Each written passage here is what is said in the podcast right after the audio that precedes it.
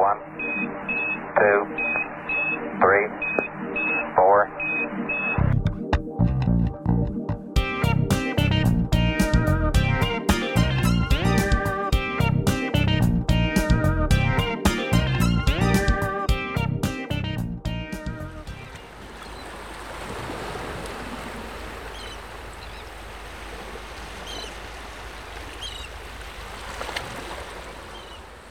Hola a todos, bienvenidos una última vez más aquí a Cajita de Chuches. En esta ocasión me acompaña Marcos Raguel, un amigo que conocí en la Facultad de Filosofía y Letras, en la licenciatura de Filosofía, y nos estamos enlazando con él directamente desde Tulum. ¿Cómo estás, Marcos? Pues bien, como que me da nervios ahorita, ya como con toda la formalidad ya es como de ay, Pero bien, en general bien. Pues la intención de nuestra plática o el día de hoy queremos platicar, más bien queremos cerrar esta primera temporada con una charla amena, una plática agradable entre amigos y entonces se me ocurrió invitar a, Marcos porque Marcos de alguna manera decidió abandonar la vida que llevaba hasta ahorita en la Ciudad de México y irse a vivir a Tulum. Entonces, pues cuéntanos por qué o cómo, de dónde te surgió esta idea de literalmente un cambio de 180 grados a tu vida. A ver, pues esa idea surge a partir de que empecé a trabajar de, de bartender en la Ciudad de México. Eh, yo estaba trabajando en una barra que era más de cafetería que de coctelería, aunque de vez en cuando salían cócteles. Entonces fui a tomar un curso de cafetería, ¿no? Algunas cosas básicas como aprender a hacer un expreso y, y lates y cosas así.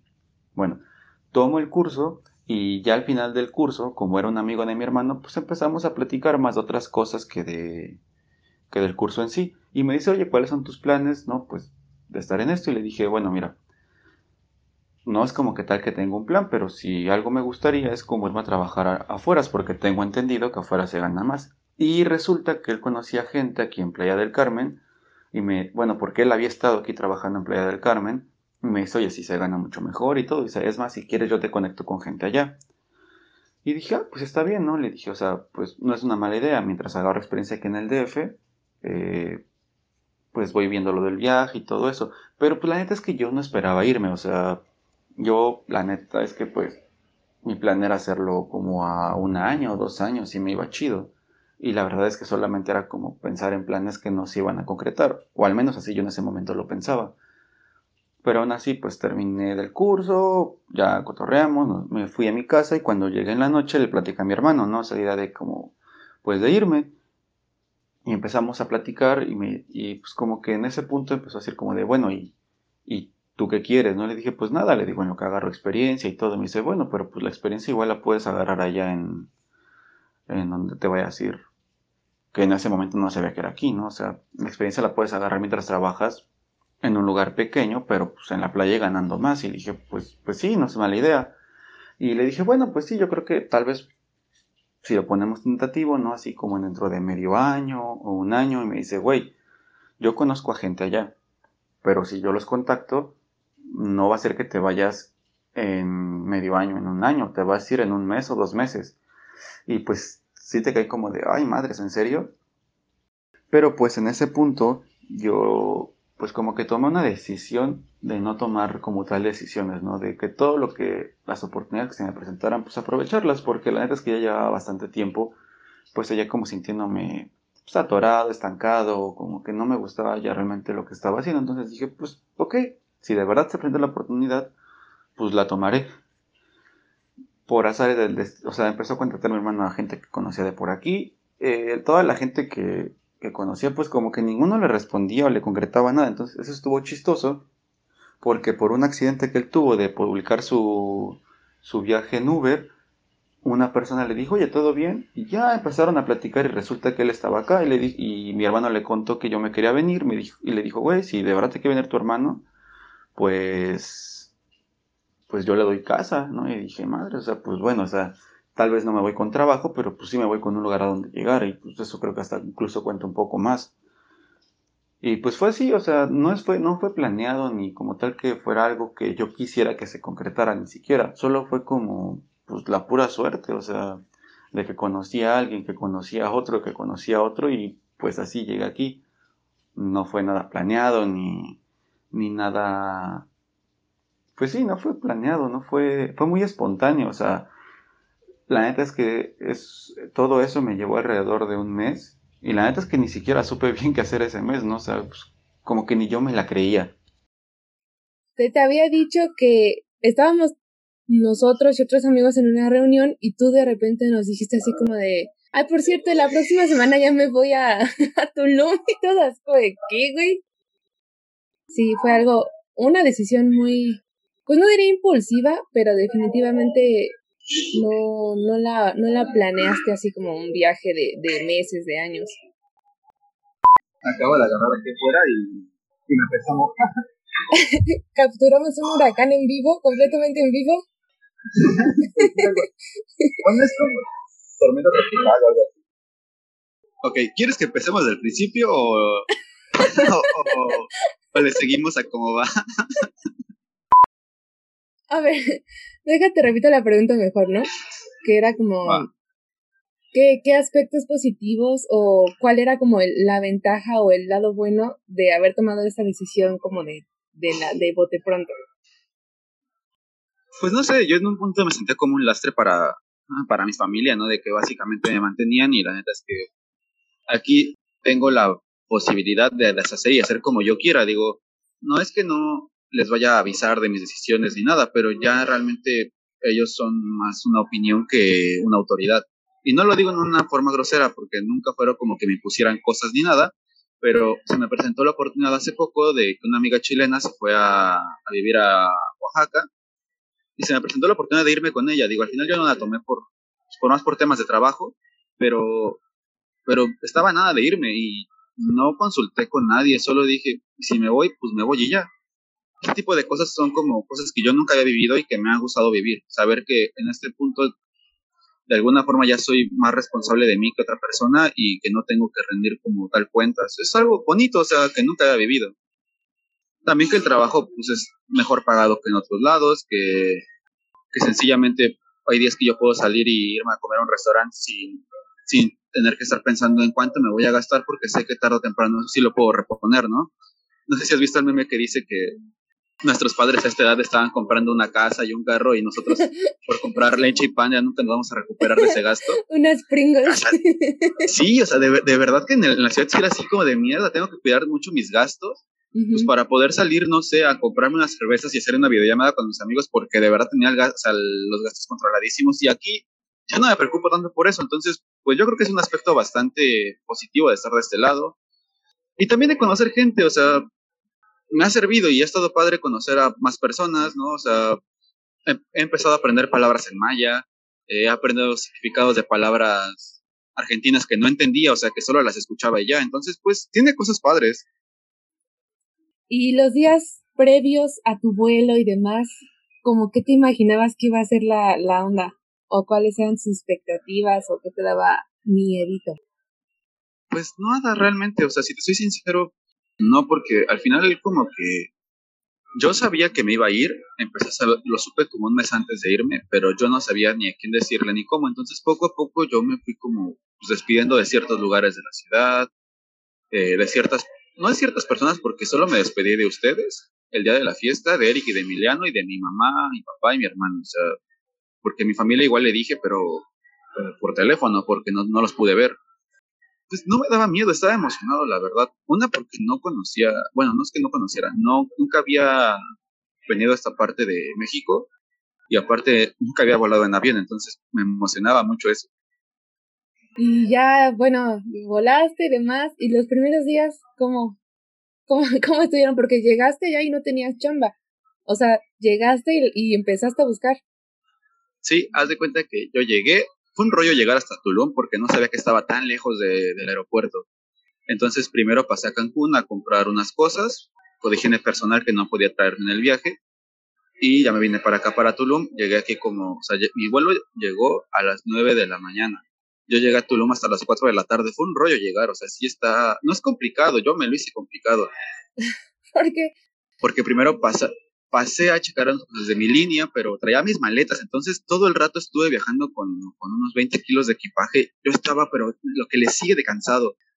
Aparte otra cosa, eh, aquí hace un calor, pero, pero fuerte, o sea, a mí no me gustan los climas cálidos, los odio. Ya es un calor horrible, o sea, luego, luego así salí del avión, porque ni siquiera nos pusieron esa como aparatito chistoso que ponen en los aviones para, para las puertas. Literal nos bajaron por escaleras es un pinche hornazo, pero horrible, o sea, es mucho bochorno. Sea, ahí supe que quizás no iba a ser tan agradable estar aquí. Pero bueno, o sea, salí del aeropuerto, no sabía cómo llegar, tomé un camión que a mí se me hizo muy caro porque me cobró casi 200 pesos de, del aeropuerto, del aeropuerto a, aquí a Tulum. No tomé ese porque se me hizo muy caro, entonces dije, me voy a ir a Cancún y ya de Cancún seguro encuentro algo más barato. Y sí encontré algo más barato, pero es un pinche camión medio feo, entonces tampoco estuvo padre. y la neta es que, de hecho, el, camión de 200 pesos, pues está barato. O sea, aquí el transporte es carísimo. De verdad que cuando yo, yo vivía entre Playa del Carmen y Tulum al principio, me gastaba al día 120 pesos de puro transporte público. O sea, en ningún momento tomaba taxi ni ningún tipo de transporte chido. O sea, es carísimo, pero ridículamente caro. Un día se me ocurrió tomar un taxi de Tulum a la zona hotelera me cobró 350 pesos. ¿De cuánto tiempo estamos hablando del viaje? Es un viaje de 30 minutos así cuando hay tráfico. Bueno, o sea, en este día no había tráfico. Un viaje de 20 minutos, 350 pesos. Está horrible el, precio del transporte público aquí. pero en serio horrible. Ese día sí lograste llegar a Tulum y después... Eh, llegué aquí y aquí iba a ver al amigo de mi hermano que me ofreció casa, pero él pues, tenía cosas que hacer, entonces pasó por mí hasta por ahí de las seis. Yo busqué algo donde comer, que la neta es que es igual de caro, entonces me metió a una cantina de mala muerte así horrible, porque afuera decía que un caldo de pollo en 50 pesos. Dije, pues es lo más barato que encontré, entonces me metí ahí. con todas tus maletas y, demás. Sí, sí, sí, así, pues sí, no tenía que traerlas. Entonces, pues, sí, yo, yo entré a una cantina con maletas, y ya llegó el chico, ya me dijo, te reconocí porque eres el único de aquí que trae maletas, entonces supongo que eres tú. Y ya me dijo, Marco, sí, ah, ¿qué onda? Ya pasó por mí, yo pensé que vivía aquí en Tulum y no, vive entre Tulum y Playa, entonces me tuve que regresar ya yendo para Playa del Carmen, que está lejos, pero no es tanto tiempo porque realmente no hay un tráfico fuerte, o sea, llegas en, o sea, son como unos 20 kilómetros de aquí de Tulum a donde él vive, pero pues se te pasan rápido, yo creo que nos tardamos alrededor de de media hora, entonces estaba bien. Y llegamos ahí y él no me dijo que su familia estaba de visita, entonces las camas, los sillones estaban ocupados. Yo me dormí el primer día así como en un rinconcito del sillón y al siguiente me trajeron un colchón que poníamos en el piso y pues ya, o sea, ahí dormí bastante como una semana hasta que se fue su familia y ya me prestaron un cuarto para quedarme. Y tal cual como estaba su familia, o sea, yo no pude como pues como darme un break, ¿no? decir, ok, ya llegué, voy a acomodar mis cosas, ni nada, o sea, llegué, las aventé en un, lugar para que no estorbaran. Y como estaba ahí su familia, yo me sentí incómodo porque pues ni conocía a quien me había dado casa, ni conocía a su esposa, y mucho menos a su familia, lo que quería era salirme, entonces así tal cual. El siguiente día me desperté, acomodé mis cosas y me fui para, para Playa del Carmen, no me, no me fui directamente a Tulum a buscar trabajo. Fui a imprimir currículum, los estuve dejando ahí por varios lugares, tuve un par de entrevistas el mismo día, Luego en Facebook encontré un trabajo aquí en Tulum. Me hablaron así como de, ok, puedes venir a entrevista aquí a las 3 de la tarde. Y dije, pues sí, de, Tulum, de Playa del Carmen vine aquí para Tulum, hice la entrevista. Y en ese trabajo creo que sí me quedé, pero nunca les marqué. Y pagaban mejor donde trabajo ahorita, así que me, me arrepiento un poco de esa decisión. ¿Pero por qué? ¿Por qué ya no los contactaste? Es que me dijeron que me avisaban el... Haz de cuenta, ese día creo que era miércoles. Me dijeron que me avisaban el sábado. Yo el siguiente día fui a la zona hotelera de Tulum a buscar trabajo y me dieron una entrevista y me dijeron que empezaba de prueba el siguiente día, el viernes. Entonces, cuando me tocaba que me marcaran, yo estaba en la zona hotelera de Tulum y en la zona hotelera de Tulum no hay señal de celular, o sea, solo hay wifi en los lugares que lo tienen. Entonces, si me llegó el si me llamaron, yo no supe. Y no me fue mal en la entrevista, así que supongo que se había quedado, pero pues ya no fui. Y por lo que me estás diciendo, como que sí solicitan bastante gente que, que quiera chambear, ¿no? Ah, sí, mira, hace poco, ya que como que me ha sentado un poco más aquí en Tulum, ya me ha dado tiempo de salir, pues de ir a, a convivir con más personas, entonces, fue el cumpleaños de la persona con la que yo empecé a vivir. Me invitó, estuvimos con sus amigos y su esposa y todo. Y me regresé con un chico que vive, vivía cerca de mi casa, entonces me fui platicando con él. Y él me dijo algo que, que suena chistoso, ¿no? Pero me dice que aquí en Tulum y en cualquier lugar de ese tipo de trabajos, gente irresponsable y buenas obras. Y si tú sencillamente te pones las pilas, vas a encontrar trabajo y lo vas a asegurar. Dice, o sea, no te dejan, cuando encuentran una persona que trabaja bien, rara vez lo dejan ir. Y me pasó eso, yo en mi trabajo renuncié porque mi salario era bastante bajo y en lugar de decirme, bueno, pues vete, me subieron en el sueldo, entonces pues sí, digo, no es porque me pare el cuello ni nada, sencillamente porque pues yo soy un trabajador medio porque tampoco digo que es excelente, pero pues no he faltado, no llego casi tarde, trato de traer el trabajo lo mejor posible, así que pues, sin hacer nada extraordinario no me dejan renunciar, supongo que realmente y bueno, y sí lo he visto, o sea, he pasado mucha gente en la barra en la que estoy y se van a los tres días. Porque hacen malas cosas, porque les vale madres. Y no puedo creer que sean tan vale madres. ¿Y en qué consiste tu chamba, güey? O sea, ¿te capacitaran ahí o, o, cómo? Porque tú llegaste sabiendo algo de bartender, ¿no? Y de café. Pues es que en, Ajá, o sea, yo me quería enfocar más como al lado del café, a lo que sería barismo. Pero aquí en Tulum casi no hay eso porque las máquinas de café se llenan de sarro muy rápido por la humedad que hay en el aire. Entonces, pues raro, son pocas las cafeterías que se avientan el tiro de comprar maquinaria que tienen que estar cambiando cada tres o cuatro años, porque esas máquinas aparte son carísimas. O sea, una, máquina, una máquina de café para hacer expresos bien te cuesta mínimo y las chafas como tres mil pesos. Una buena te sale alrededor de unos 45 mil pesos, ya usada, una nueva y buena te sale alrededor de 200, 250 mil pesos. Entonces, no cualquier lugar se va a aventar de estar comprando esa maquinaria cada tres años. Por eso aquí casi no hay. Y pues mi trabajo consiste, ok, hay dos turnos. El de la mañana es muy sencillo, o sea, llegas, haces café y haces jugo. Cuando hay gente, desde la mañana empiezas a atender a gente. Normalmente son tragos de la mañana que, o sea, lo que más te piden es mimosas, que es champaña con jugo de naranja qué rico.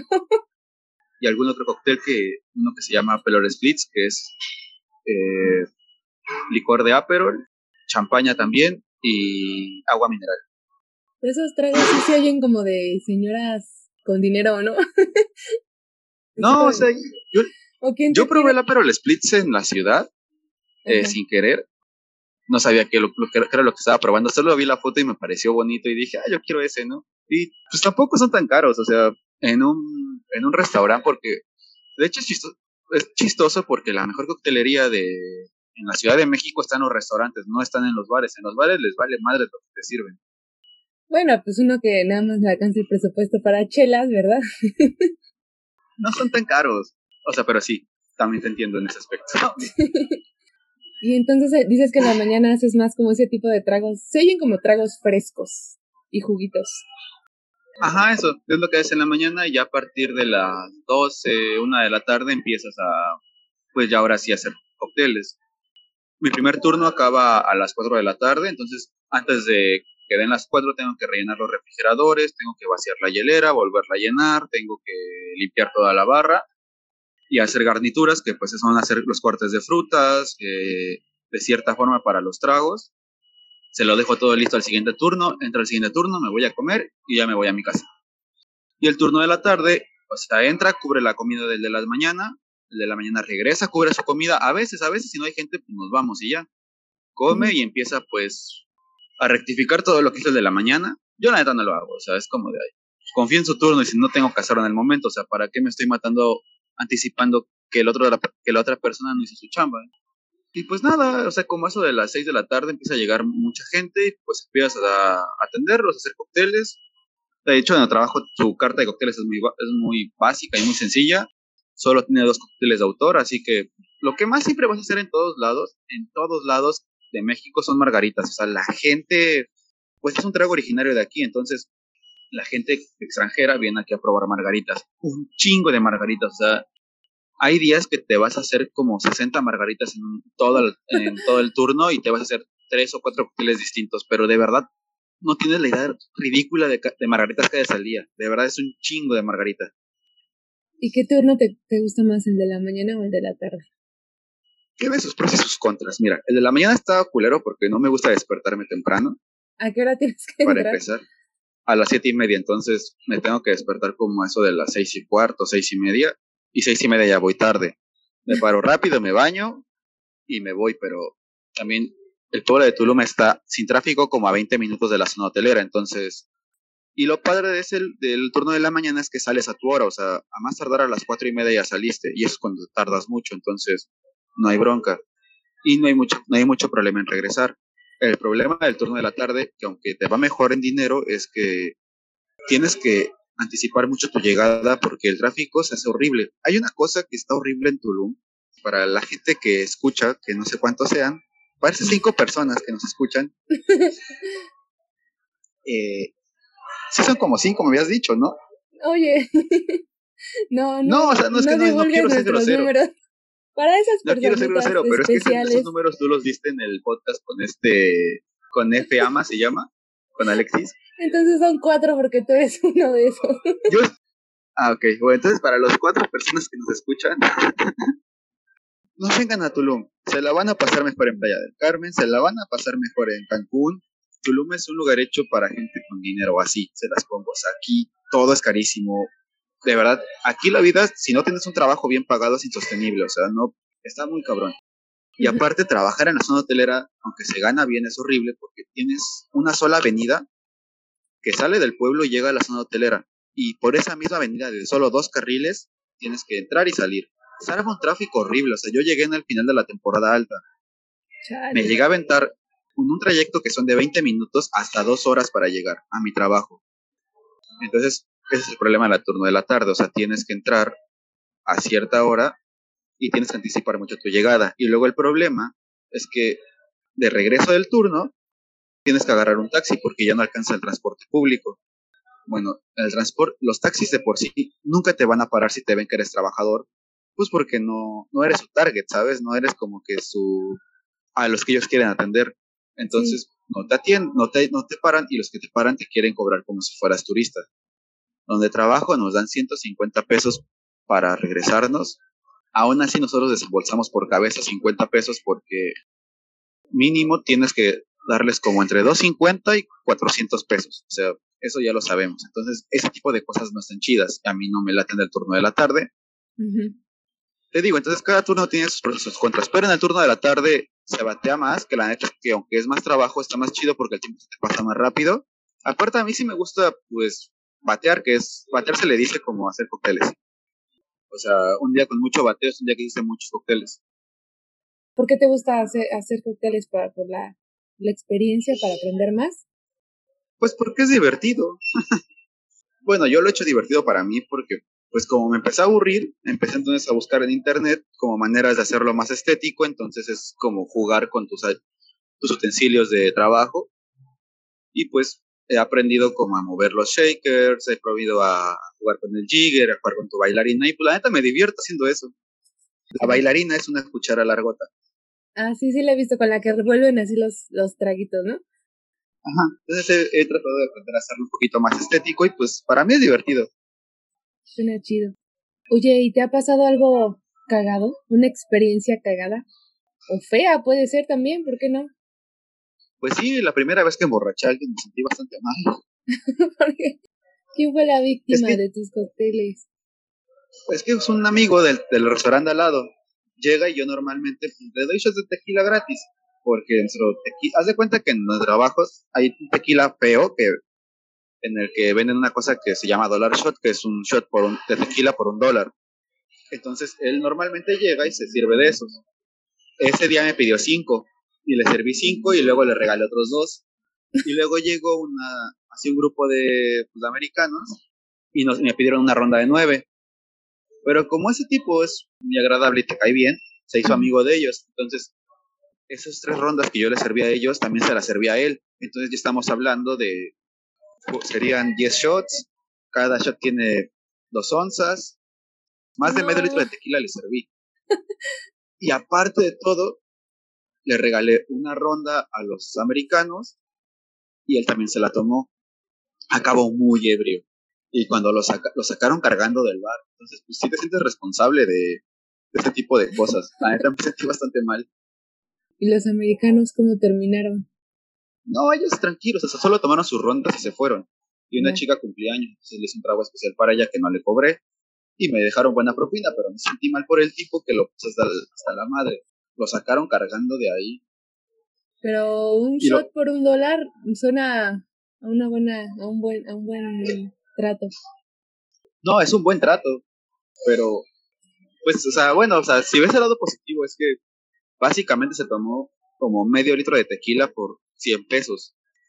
Si ves el lado negativo, es que el tipo perdió su celular después de, de la borrachera que se puso. Sí, estuvo medio culero. Sí, pues sí. Oye, ¿y cómo, cómo es la demografía de personas a las que atiendes?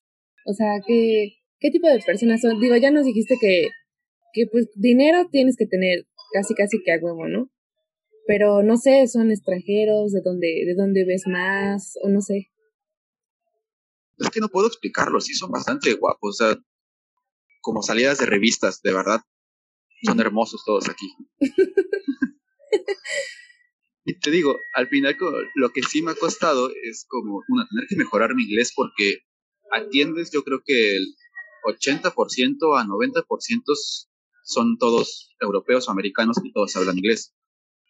Eh, y aparte con tus compañeros de trabajo, la mayoría o hablan argentino o hablan maya, entonces tienes sí o sí que aprender otro tipo de cosas a la hora de expresar. Un poco hay mucha banda de Argentina. Pero cabrón, no tienes idea de cuántos argentinos hay. Son como los nuevos judíos. Están por todos lados esos cabrones. Ah, bueno, es que aparte lo que sí es cagado en ellos, o bueno, no sé si se ha cagado, a mí no se me hace muy chistoso, es que solo se apoyan entre ellos. O sea, es como, ah, eres argentino, so- eres bienvenido aquí. Y como que eres mexicano, ah, tienen sus, sus, sus distancias, la neta. Entonces, por un lado, los mayas son iguales. Entonces son como de, ah, somos mayas, somos amigos Hablamos somos maya. argentinos, somos amigos. O sea, por ejemplo, algo que sí comprobé es que aquí no nos quieren a los chilangos, nos odian. No mames, ¿por qué? Tenemos mala fama y no sé si nos le hemos ganado a pulso o no, pero tienen esta idea del, del chilango tranza, entonces, Ah, chale. pues sí, no nos quieren. Aparte de todo, por ejemplo, es chistoso, pero te cohibes de hablar como hablas en la Ciudad de México. O sea, hace mucho que no uso expresiones como qué tranza o algo así porque les da risa. Eh, y al principio me daba risa que les diera risa, pero ahora siento que se están burlando de mí, entonces ya no lo digo. O luego me dicen, "Hab- habla, habla, habla chilango. Y yo de, pues hablo como normalmente, Habla cabrón. chilango. Y les da mucha risa cómo ¿Qué hablas. quieres, güey? Ajá, o sea, pero luego te imitan y hasta da coraje. Es como de, güey, no me. Si no sabes usar la expresión, no, no la uses, porque, por ejemplo, en mi trabajo pasó que aprendieron la palabra cámara los mayas, ¿no? Entonces empezaron a decir cámara para todo, pero pues yo no había caído en cuenta de algo que cámara es muy contextual, ¿no? Bien puede ser un saludo, una despedida, una afirmación, pero también depende de la entonación porque de cierta forma suena que te están apurando. Entonces me pedían algo y me decían, cámara. Y era como de, güey, me lo acabas de pedir, ahorita te lo saco, ¿no? Y me estresaba. Y un día me dicen, güey, pero ¿por qué te estresas? Le dije, pues es que me estás apurando, güey. Y me dijeron, no, pues estoy diciendo cámara, sácalo, ¿no? Y yo de, no, pendejo, me estás apurando y tú no sabes que me estás apurando, güey. Y me emputo. Me dan risa yo cuando las platico, pero al momento me emputaba, era como de, pues ya me estoy apurando, güey, ¿qué quieres que haga? Yo al principio no, No caí en cuenta de que pues, ellos no sabían usar la palabra, entonces para ellos solamente era como saludarme o cambiar conmigo y a mí me estaban apurando y me Sí, sí, emputaba, sí. la neta. ¿Y cómo vas con lo del inglés? ¿Cómo, cómo has aprendido? ¿O así por contexto y, y, y estarlo ahí escuchando casi todos los días lo, lo has mejorado? Pues por las dos, o sea, lo que hago es que cada cosa que no entiendo la voy apuntando, obviamente mal porque pues no sé cómo se escribe primordialmente, entonces pues lo apunto, llego a mi casa, agarro Google el traductor de Google y lo traduzco. Ya luego de que lo medio lo sé decir, usualmente hay algunas personas que lo hablan bien, entonces les pregunto, oye, ¿está bien dicho esto? Y me dicen, no, tienes que decirlo de tal o cual forma, ¿no? Y ya, pero pues así, o sea, básicamente lo que sí he aprendido y yo no sabía que existía es un inglés de servicio, o sea, hay como frases o palabras que son como muy particulares para el servicio al cliente, entonces pues eso es lo que más he aprendido. Y ahorita estoy tratando de juntar dinero para entrar a una escuela de inglés. Eso estaría chido. Es una muy buena idea. ¿Y tienes compas chilangos, digo, de la Ciudad de México que también andan por allá? ¿O eres el único? En el restaurante en el que estoy, habemos tres. Es una chica que, se, es como la... Es que no sé qué se dedique, es como la administración, pero pues es como muy tipo Coyoacán, Condesa, Roma, entonces pues no nos llevamos como tal bien, no nos llevamos mal, pero no es como la misma ciudad la que vivimos y yo, entonces, pues no, o sea, no es que me caiga mal para nada, pero no comparto casi nada con ella. Y ya, es la única. Y hay, hay un cocinero que es, también es, es del estado él, pero es lo mismo, ¿no? Básicamente, entonces, con él me llevo un poco mejor, pero como trabaja en la cocina, yo en la barra, y la cocina y la barra están en lugares opuestos en el restaurante, casi no, casi no nos hablamos. hace poco empezamos a convivir más o menos. Porque para esto tú ya cuánto tiempo llevas allá? Tres meses, más o menos. Un poquito más. Pues ya, ya aguantaste, ya duraste.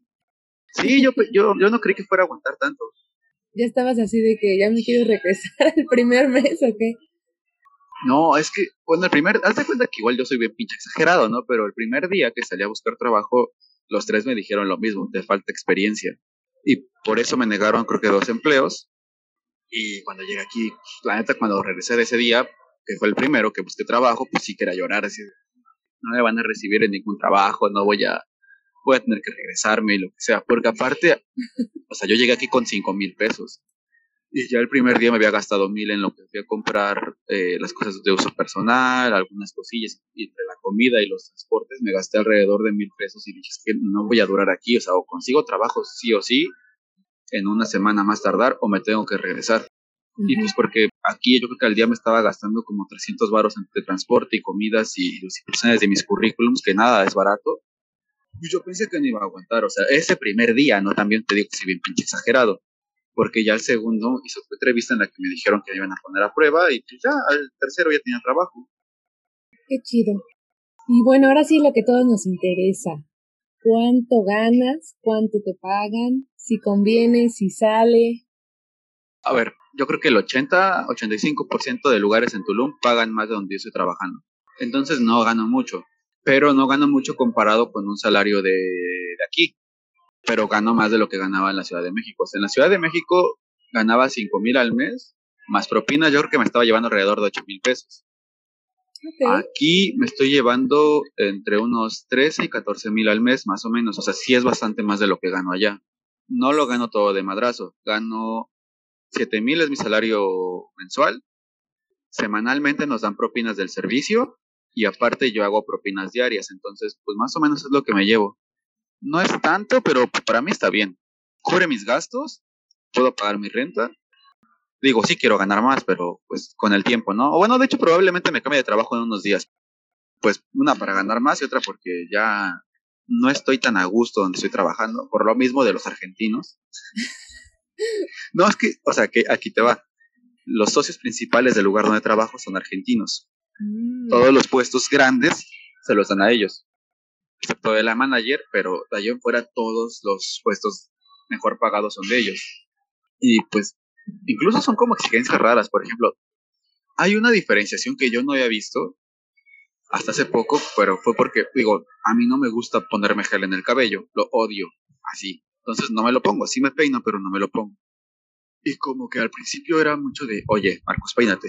Y me peinaba, pero no me ponía gel. Y no, es que ponte gel. Y todos tus compañeros tienen gel.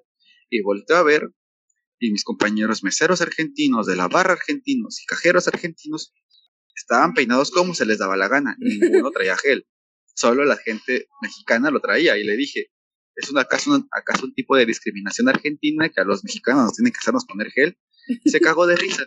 Fue la última vez que me pidieron que me pusiera gel. Digo, me dan risa, pero no me gustan.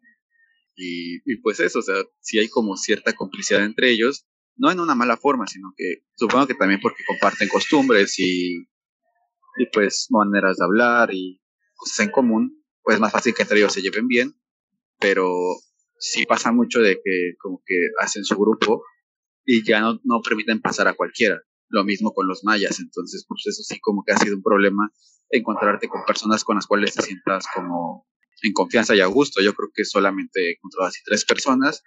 Una está en Oaxaca, y los demás ya no trabajo con ellos, así que pues es complicado. Y respecto a dónde te estás quedando y demás, ¿sigues en, en este lugar con el amigo de tu hermano o, o ya encontraste tu propio lugar? Ah, ¿Es no, fue un, todo un rollo.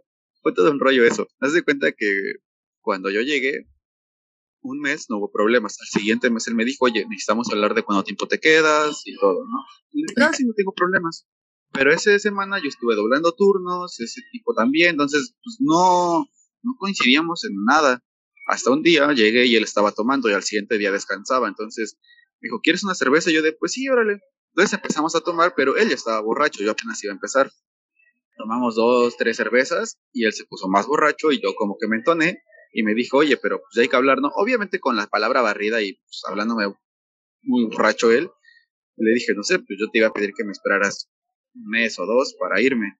Me dice, no te puedo dar tanto tiempo, lo que pasa es que la familia de mi esposa viene para acá y pues ella me está pidiendo que pues te pide lugar. Le dije, bueno, ¿hasta cuándo me das? Me dijo, pues hasta el 20 de mayo. Entonces dije, ok, me quedé como fecha eso. Ese día tomamos, nos pusimos hasta la madre. Acabó muy mal ese, ese día, pero bueno. Llegó el 20 de mayo, yo me fui el 21 y ya. Y volvimos a platicar después y me dijo, es que te fuiste muy rápido. Le dije, pues tú me pediste que me fuera el 20 de mayo. Me dice, no, güey, tú me dijiste que ese día te ibas. Y le dije, no, le dije, tú me dijiste que yo me tenía que ir ese día. Y él dice que pues, él no se acuerda, o sea, que él se recuerda que yo le dije que vive el 20 de mayo, pero que él no tenía problemas en que yo me esperara más tiempo y fue de, no seas mamón. Entonces, pues ya. Luego me cambié a otro lugar en el que, pues básicamente mis muebles eran mis maletas y ni siquiera tenía colchón. Dorm- he dormido en hamaca casi como, bueno, dormí en hamaca casi como un mes, hasta ahorita volví a dormir en colchón. Es incómodo. Sí, me imagino. estaba en un cuarto sin muebles y dormí en la hamaca. Y ya después, hace poquito, encontré a, a un amigo de mi hermano que está viviendo aquí. Y él buscaba roomie, entonces me fui con él y ya él tiene colchones, entonces ya duermo en colchón otra vez. Como que vas subiendo de nivel, ¿no? Vas ganando experiencia, vas subiendo de nivel, te puedes No, no, tus cosas. Bajé de nivel porque donde, donde, donde yo viví al principio era un resort, sin mamada era un resort. O sea, creo que conocen a alguien en el resort y le rentan un- una residencia en 20 mil pesos, bueno, según lo que él me dice. Creo que pagan más, pero no me lo ha querido decir. Y tampoco se lo pregunto así como con tanta curiosidad, porque no, no sería mi hit ir a vivir para allá, pero bueno, o sea, pagan bastante. Haz de cuenta que en el patio de mi casa había un cenote, donde yo llegué a vivir. Estaba chidísimo el lugar. Y aparte como que tenía el atractivo de que era como vivir con la naturaleza, entonces había monos ahí salvajes. Era, era muy extraño porque nunca había vivido, había vivido en tanta naturaleza, pero en un lugar tan lujoso. O sea, tenía una espa- teníamos una alberca atrás de la casa, el patio era un cenote, o sea, estaba muy chido el lugar. Sí. Y ya luego vine a vivir en un cuarto sin muebles y dormí en hamaca. Y ahorita ya duermo en un lugar que aire acondicionado y, y colchón. Así que pues sí, me está yendo relativamente mejor. Digo, a pesar de los problemas que tengo en el trabajo ahorita, que fue una estupidez, pero es que es una... Pero bueno, eh, me quiero cambiar de trabajo por eso. Pero de todos modos no me va nada mal. Entonces, pues, yo digo que si alguien algún día quiere cambiar de vida y sabe inglés, se puede venir a vivir aquí y va a ganar bastante bien. A ver, cuéntanos qué onda con el problema en tu trabajo rápido y ya para ir cerrando. Ok, rápido. Había un brunch. Yo estaba teniendo directamente a una chica. Eh, cabe aclarar que todos son personas afroamericanas. Entonces, pues se les da fumar marihuana, ¿no? Ajá. Son las únicas personas en el restaurante a las que les permiten fumar marihuana. No sé por qué. Bueno, me salí a fumar un cigarro porque, ah, otra cosa, volví a fumar. Pero bueno, eh, Unas por otras, esta chica se acercó a mí, empezamos a platicar, me dijo que le gustaba mucho el servicio, que se le hacía una, que, que le parece una persona muy linda y lo que sea. Y sacó un cigarro. Yo por la manera descarada en la que lo sacó, no creí que fuera de marihuana. Entonces, bueno, me dijo, ¿quieres? Y aparte no parecía, o sea, sé identificar un porro, no soy idiota, o bueno, eso creía. este, entonces me dije, ¿quieres? Y le dije, pues, pues sí, ¿no? Y lo probé y ya probé que era marihuana, y entonces se lo regresé. Y volteé a un lado y está la manager viéndome con una cara de te vas a ir a la chingada de aquí, ¿no? Y yo de puta madre, ya valió, pues ya valió, ¿no? Y, y ya, o sea, terminó el brunch y sí me dijo así, ese día tenía que doblar turno, así que también un poquito aprovechada la manager, porque así, ese día doblaba turno y al siguiente doblaba turno para cubrir el descanso del otro de barra, entonces me suspendieron tres días, pero no me suspendieron en mis días dobles, me hicieron trabajarlos y ya luego me suspendieron. Ay, no mames. Eh, y pues nada, yo me llevo bien con la manager fuera del trabajo, pero dentro es como muy extraño, porque conmigo no tiene problemas, pero como que el el jefe de barra le cae muy bien, entonces a él le solapan todos sus errores y pues como que a veces tengo que yo incluso estar cubriendo sus fallas, pero si hago algo mal, si es como de, te tratan muy mal, o sea, es muy explosiva, entonces, y ahorita se me presentó otra oportunidad de otro trabajo y pues lo pienso, o sea, pues voy a cambiar de, voy a cambiar de eso, digo, voy a ganar alrededor de mil pesos menos, pero tampoco es tanto en sí que pues no está mal. No, que Qué conflictos tan espinosos. Pero bueno, ya por último, em, algunos tips o consejos para gente que igual se le bote la canica y de repente diga, ya, a la verga, me quiero ir lejos, lejos. ¿Cómo que les dirías? O sea, ¿me estás diciendo que, que te diga cómo irte de Ciudad de México? Mm, más bien como, por ejemplo, lo de saber inglés es muy importante, ¿no? O lo de no aceptarle cigarros a clientes también es un, un tip muy importante. Sí, tener cuidado que el cigarro que te ofrezca no es de marihuana, es muy importante si quieres conservar tu empleo. Sí, claro. Es que depende de dónde vayas a vivir. O sea, si te vas a ir a vivir dentro de la Ciudad de México a un lugar que no es turístico que tu, o que tu trabajo no va a depender del turismo, pues no hace falta que sepas inglés. Si te vas a ir a otro país, pues sí. Y si te vas a ir a una zona turística, también depende de qué tipo de turismo. Por ejemplo, Acapulco hace mucho que dejó de, recibir tanto turista, al menos extranjero, ya recibe yo creo que más como turismo mexicano. Entonces, pues ahí tampoco hace tanta falta, pero por ejemplo, de esa parte de aquí de todo lo que es la Riviera Maya, sí tienes que saber inglés.